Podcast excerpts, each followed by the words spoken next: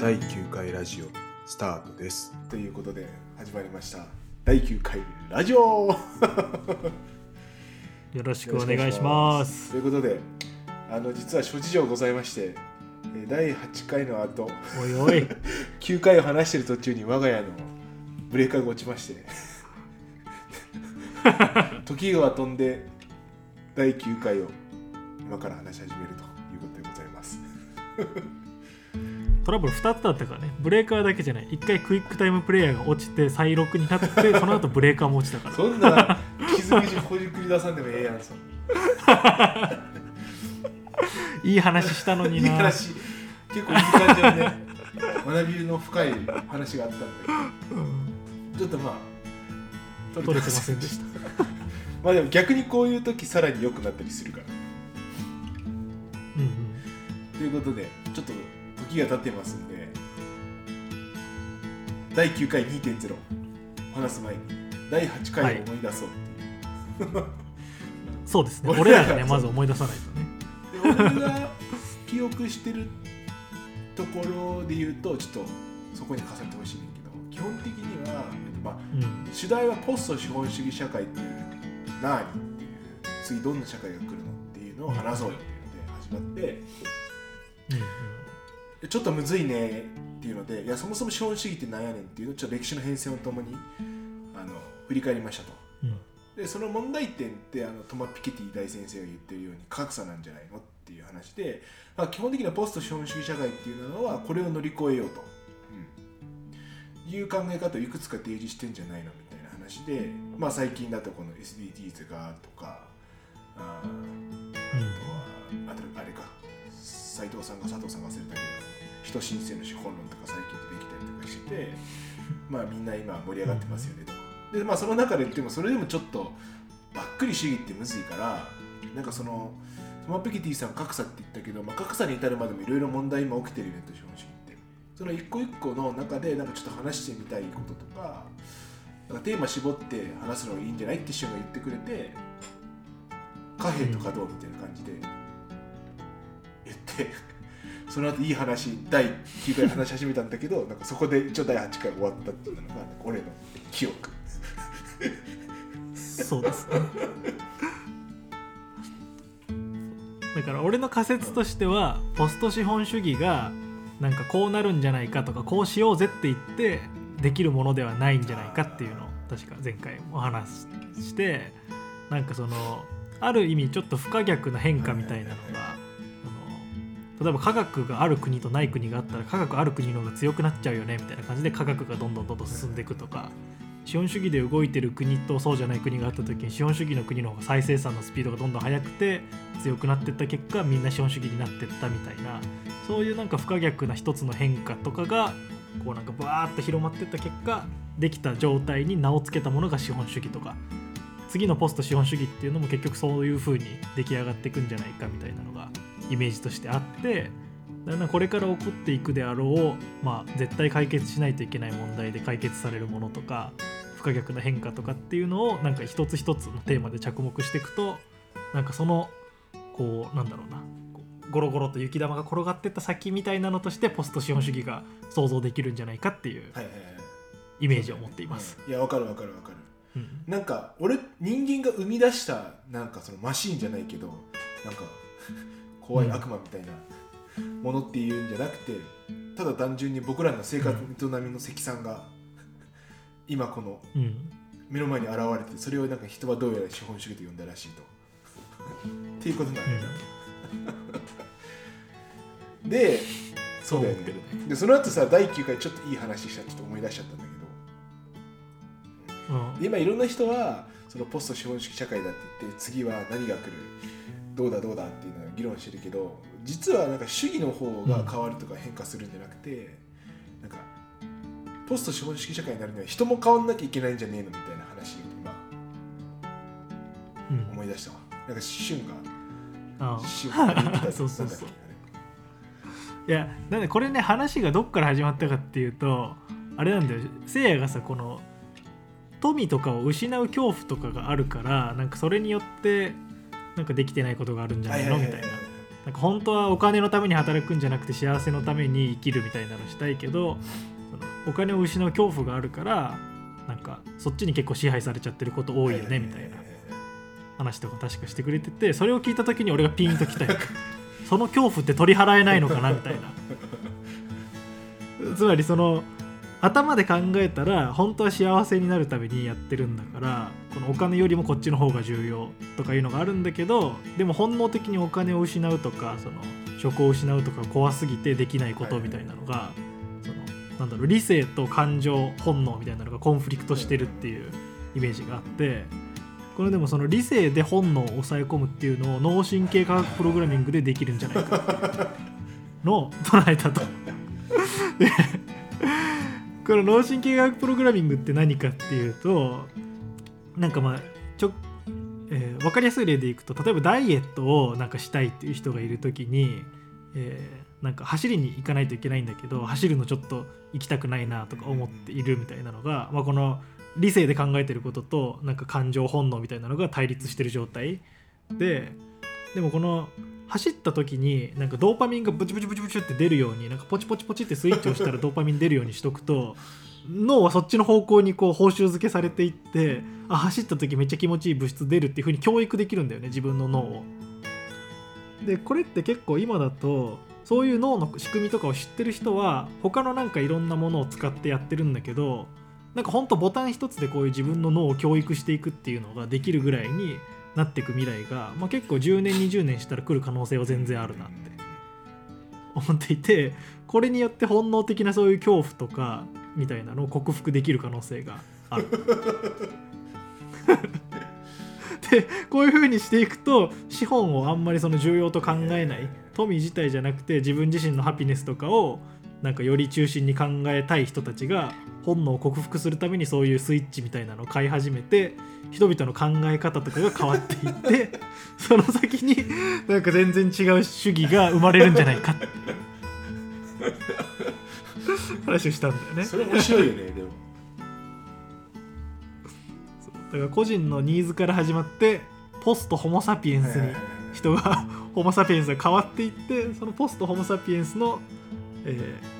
採用してる主義がポスト資本主義みたいなものと言われるようになるんじゃないかと。面白いよね。だから主義から考えるんじゃなくて人間がどう変わるからから考えた方がうん。でその積算が結果としてポスト資本主義社会になると。面白いね。なんかさ今の話聞いててさ昨日あのうん。ビール飲みながらとか思い出せなかったんだけど。ちょっうん。となんかさそれ確かにあの第二次世界大戦前ぐらいにソ連でなんか超やばい脳科学者みたいなのがいて、なんかその人がね実際にその実験やってた気がするんだよね。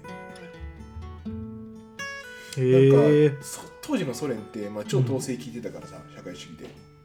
なんかその、うん。うんそのなんていうの？ゲイとかレズとかが確かに逮捕されてなんか処刑されてたん確か。あーなるほそどの生きづらい世の中ででやばいって言ってでゲイに、その目の前にその娼婦を置いてなんていうの、うん。その娼婦を見たとか触ったタイミングでドーパミンとか電気信号だった気がするけどドーパミンじゃなくて。興奮脳のその箇所に電気を流すっていうのをやってなんか、その被験者のなんか心理の実力をなんか記録し続けるっていうやばい実験確か。最近発掘されてちょっと前に本になってた気がするな詳しく読んでなるほどね。いやまあそれに近いよ。近いっていうかそれだよねうん。完全に。でそれを他の人がやるんだったら違法というかさもうあまりに非人道的だけど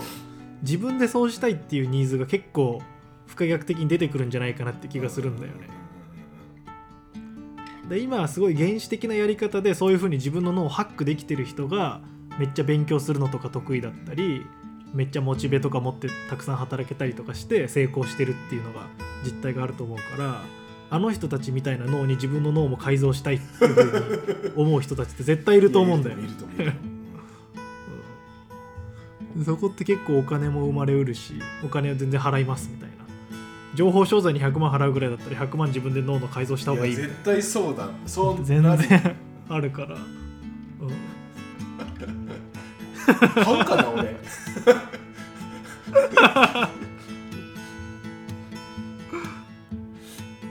でもなそう思うよね。だって俺の知り合いとかさ、まあ、俺とかしゅは結構本好きじゃ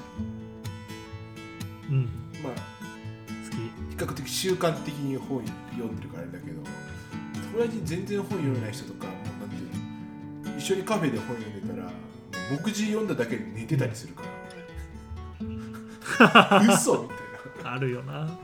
うん。今から楽しいとこなのにみたいな、でもまあでも本は読みたいけど読めないっていうことかは結構俺も、まあ、うん。コーチングというかメンタリングみたいな結構20代の子とかそれこそ社会人のやりたての子とかと話す中でいるけど、読めないんですとか筋トレ続かないんですとか、なんうん。か食事がどうしてもケーキ食べちゃうんですみたいな人いるから。うん。なんか対話によってそれが改善するの超むずいからさ。ちょっとずつちょっとずつ。うん。やっぱり半年早くて半年1年2年ってかかってちょっとずつちょっとずつって感じだから。それがもううん。スイッチ一発で変わるならすごいよね。全然いいと思すごいよね。う侵入、うん、でだからその本をさ1ページ読んだ時にとりあえずプチッみたいなポチッて。押してあこれは快感なんだぞって自分に教えていくみたいなね。ことが企業研修とかでもそうだよね。今その研修とかいろいろさ何百万何千万払ってやってるのを。正しい行動したらなんか電気信号バチッめちゃくちゃ怖いけど この社会。相当逆に監視統制社会が強くなる可能性もある。だからその人を 電気信号のやつに少なくともその会社の方針とかにあったらポチっていうの絶対にある。そうだよね。自分の意思でポチポチさせてくれって思うけど。でも自分の意思でポチポチしたとしてもさその違うものが意図してないものが条件付けられてしまう可能性があるじゃない。あるね。例えばカフェで本読んでる時この本読むっていう行動をすごい気持ちいいものにしたいって思ってやってるんだけどこの時に飲んでたこのカフェインがすごいそれと紐づいちゃうとかなんかここのそのカフェ自体がすごい紐づいちゃうとかなんかあるある。条件付けを正しくやるプログラミングのスキルってめちゃくちゃ難しい気がする。え何もない空間にやるしかない。のだからそのその真っ白な虚無の空間でそれだけをなんかやるみたいな。ででもそしたらさその虚無の空間がめっちゃ快感でさ他の騒音にまみれた空間がもう無理とかなっちゃうかもしんないじゃん。哲哲学的な話になってくるそれだからけかなり難しいと思うんだよねこのプログラミングの技術自体は。だけど、まあ、ここがもっと発展してそういうのがある程度自由にプログラミングできるような技術が生まれたらっていう想定ですね 今のは、いやでもあるよね。ああいや面白い面白い面白い。なんか一昔前にさちょっと話うん。発展するけど、そっから。何だったかな、その DNA をプログラミングできる技術がなんかはいはいはい。キキャスパーとかね。キャスナイとか。そのうん。なんて暗くなったらその光るみたいな感じとか。うんなんかできる技術とかもあるから。なんかそういうのもまたなんかちょっと思い出した。ちょごめん。そういうのあるなと思って話もしましたけど。一昨年かな、あの六本木ヒルズであうん。の現代アートの個展がやっててその時まあうん。その世界にあるべき姿をいろいろこうなんていうの展示したの。あの植物でできた街とか、うん。なんか海の上にこうなんていうのいろんなこのレゴブロック大きいレゴブロックが重なってて海上のこの国家みたいなのがあってその陸上は陸上では生きられなくなるからそこでこう海とともにエコシステムとともに行きましょうみたいなのがあったりとかまあ風の谷のナウシカがいいよねみたいな世界観としてはみたいな感じでああいうこう自然と共生するのがいいよねみたいな。なんかそういうテーマでこううん。ユーグレナとかなんかそういう自然大好きな人たちがやってる個展があったのでその中の一つになんか多分皮肉な感じでやってるんだろうけどになんか赤ちゃんの模型がね 10, 10体ぐらいあってうん。その赤ちゃんの模型を怖っ。見たことあるないないない。それ聞いただけでちょっと怖っと。赤ちゃんの模型10歳置いて。ここにエラが首筋のところにエラがいっぱいあってその酸素をめっちゃ吸収できるようになりますとか。うんなんか指がふ指がいっぱい増えててみたいななんかここれだとなんか免疫が高まりますかちょっとよくわからんけど。あとなんかカフェインがいっぱい摂取できるようになりますみたいな。だから要要はそのそれで集中力が増すようになりますみたいな感じでなんか技術的にはなんか実際にいけるんだってそれ今。なんか。うんうんうんそうだね。ちょっとエラとかまではあの若干複雑だからあれだけど目の色とか例えば鼻の高さとか結構そういうレベルだと全然変えられるらしい。マジ？今でも、すごい。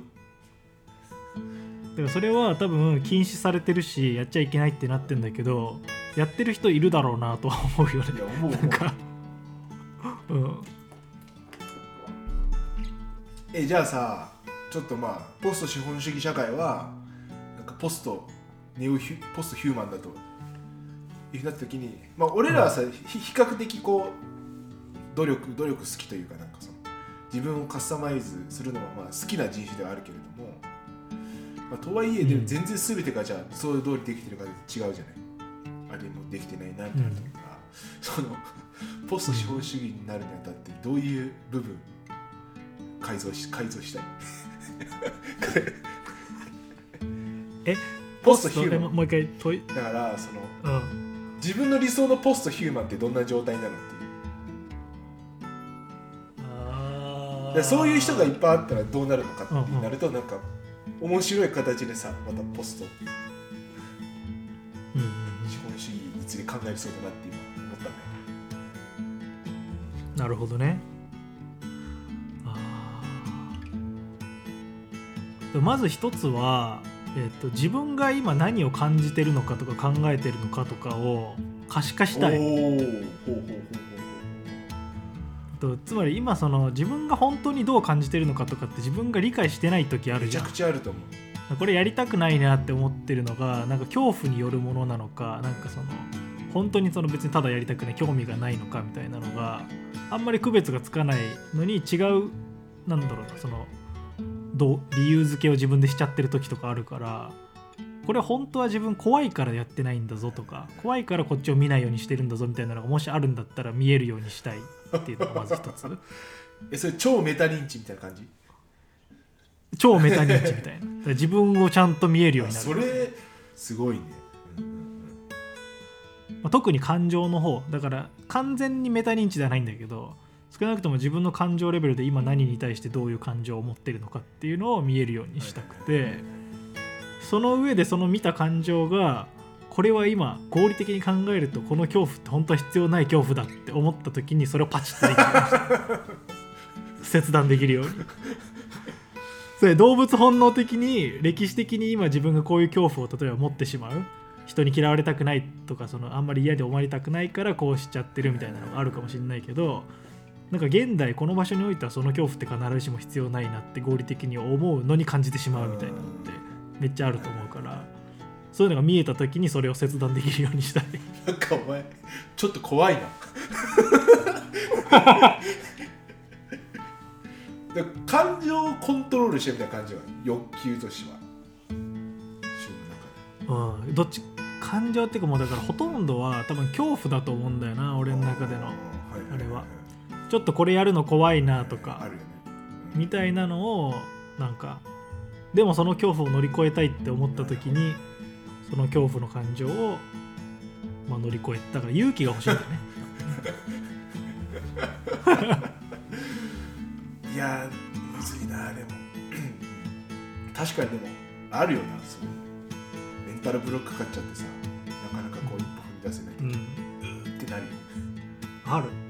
っちゃある。最近どういう時でそんな感じだいっぱいある。えー、最近か。でもなんだろうな。例えばでいくと人になんか助けを求めたりとかこれわかんないんだけど教えてみたいに聞くのって結構苦手というかなんか全然できなくて。多分それはなんだろうなあこそんなことも分かんないんだとかなんか思われるのが嫌だからとかなんかそそういうのがあると思うんだよね。そそこの恐れ無能力の評価をされることに対する恐れがあると思うんだけど。へえ意外やな俺でもそれ。そういうのあるな。あ本当？俺瞬なんか比較的わかるなモードはあると思うけど結構いろんな人になんかうん。無邪気に素直にどんどん聞いていってるイメージあったわいやいやいや俺それめっちゃ苦手なイメージあそうなの？モモードがあると思うけどねでも確かに言う通り。できる時もあるんだけどなんだろう。あのスパイク的にこうたまにこうできてる瞬間がビョンビョンってあるけど全体で見たら積分するとほとんどゼロみたいな感じがする 自分の中では。でそのスパイクの部分が他の人には見えてるからできるじゃんって見えてるかもしれないけど。ね。うん。って感じがする、自分は。えー、あ、そうなんだれ面白いね確かに。いやーなるほそれこそ新しいその次起業する時のアイディアとかを今考えるのとかもちょっと怖いね。それで言ったら。これ出してでも結局それいまいちだったら嫌だから、まあ、ちょっとまだ温めとくかみたいな感じとかも結構あると思う。ああでもそれはめちゃくちゃわかる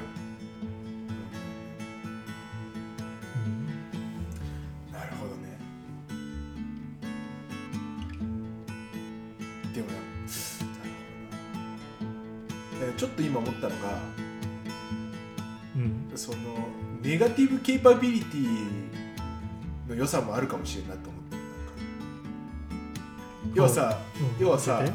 その旬のその状態になると、ネガティブケイパビリティがほぼなくなる人間になっちゃうんじゃないかなって今一瞬思ったねはいはいはい。芸術家とかその企業アイディアとか、うん。まあ俺も最近アウトプットし始めたけど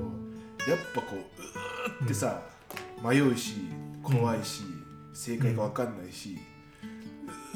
ってなった中でふとした瞬間にちょっとずつポンってこう目が咲くからこそ、うん。こう思い感情としての思い入れが逆に強くなるっていうか感情にまみれるからこそとか、うんなんかそこでのエネルギーが自分の中で湧いてきたりするなって思う瞬間もあってなんか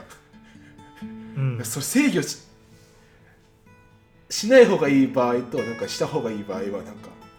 人生のうん。もっと広く中で見た時にあるかもしれんな、うん。だからいやそうだね。ないいや俺は思うのは今のその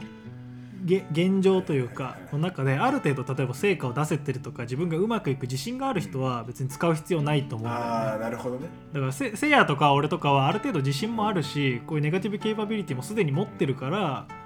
そこを乗り越えるその良さみたいなのとかも知ってるしそれから得られるものとかも分かってるから例えば努力できるとかあると思うんだけどそれがもう本当にどうしようも感じられない人とかがそのこれに起死回生の一手を託すみたいなのとかが最初の一歩をそれで踏み越えるみたいなのとかはあるんじゃない？初めの一歩ボタンね。自分が個人でこれ使いますかって言われたら相当使わない気がする。俺は。はいはいはいはいはい。いやでも面白いねそれ。あるよなでもなんか。確かにそうだよ。なだからあれなそれ今までなんかその本を読むことによってなんか間接的にそのスイッチを自分に押してたんだなって今旬の話を聞いて思った俺は。おーボタン？初めの一歩ボタン？初めの一歩ボタン。その岡本太郎さんのさフランクの夜のうんうん。時とか、なんかその、うんそう。古典とかさそのアダム・スミスの国フロントクソ分厚いんだけど、まあ、彼がこう試行錯誤しながら、うん。そのパソコンがない時代、うん世の中をこう、うん。なんていうの脳ち入れるぐらいめちゃくちゃメモ取ってなんかさ解析してたりするんだけどそういうのを見るとなんかすごい勇気をもらって、なんか俺も頑張ろうみたいな感じになってたなってたなって今なるほど。えーなんか今それ聞いてさメタファーでさ思ったのはさこれ結局今言ってた脳科学プログラミングみたいなのって電子ドラッグになっちゃうから どういうこと？どういうこと？どういうこと？だから結局禁止されちゃうんじゃないかなって思って基本的には。ドラッグだから。で本とかってさ、まあ、ある種合法なドラッグだと思うよ。今のせいやにとっては。こういう風な本を読むとこういう刺激が来るぞっていうのをある程度理解してて用法と要領を守って読んだりしてるわけじゃん、そうね。でこれは別に禁止されてもないみたいな。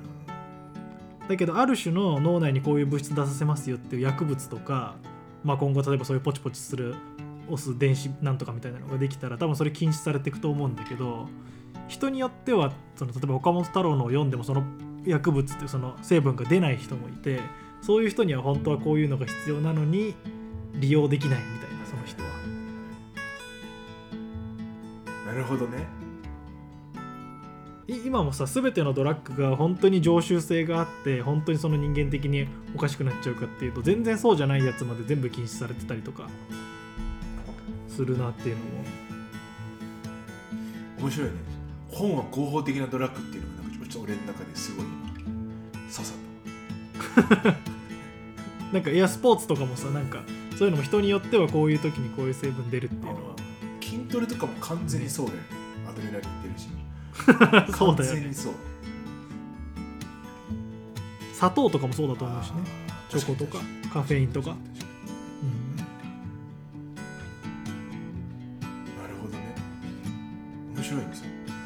だから多分この脳脳神経科学プログラミングができる国とできない国とかがそのあったりしてつまりき法律で禁止されてる国と禁止されてない国とかがあってやりたい人はそっちの国に行かないといけないとかそういう感じになるんじゃないかなって感じた。戦争とかで使われ始めたらもうやばいよやばいね。だからこれが個人の意思じゃなく使われ始めたらめっちゃやばいね。もう。まあそれは薬物も同じじゃん。あの兵士にさこうあアヘン配ってさよし大丈夫だ行けみたいなやってたらもう最低の国って感じになるけどそれと同じだよね。怖いね。いやでもなんていうの遺伝子とか、まあ、DNA みたいな、このやっぱ生まれ持ったものも少なからず人間のこうチャレンジするしないとかどういう人生を歩む歩まないに、まあ、環境要因もあるけど、まあ、それも少なからずある中でその制約がゆえにうんなんかもっとこういうふうに生きたいのになっていうのができてない人ってなんかっていうかそういう人がほとんどなんじゃねえかなって、まあ、思うからなんか、うんそういう人の可能性を広げるっていう意味では、なんかすげえできたら面白そうなうん。技術だ、そう。だから多分 テクノロジーとしてはその夢から始まるんだけど結果的になんかディストピアみたいな方向に行ってしまうテクノロジー感めっちゃあるよな 1%ぐらいそういう本当にいい要素があってその開発した人はそれを目指してやってんだけど99%ぐらい後から出てくる用法がやばいやつみたいな。ダイナマイトみたいななんか。え そうー、面白い。おそろそろ30分ですね。そ うおそろそろです。第第10回に向けて次はどうしよう。か、はい。なんか今まとまっちゃった感じがするまあちょっとこのポストヒューマン的なポストホモ・サピエンス的なところからまた別の観点でなんかポスト資本主義を話せるところがないか探してみ探ますか？してみますか。次回は。第9回はここまで。次回に続きます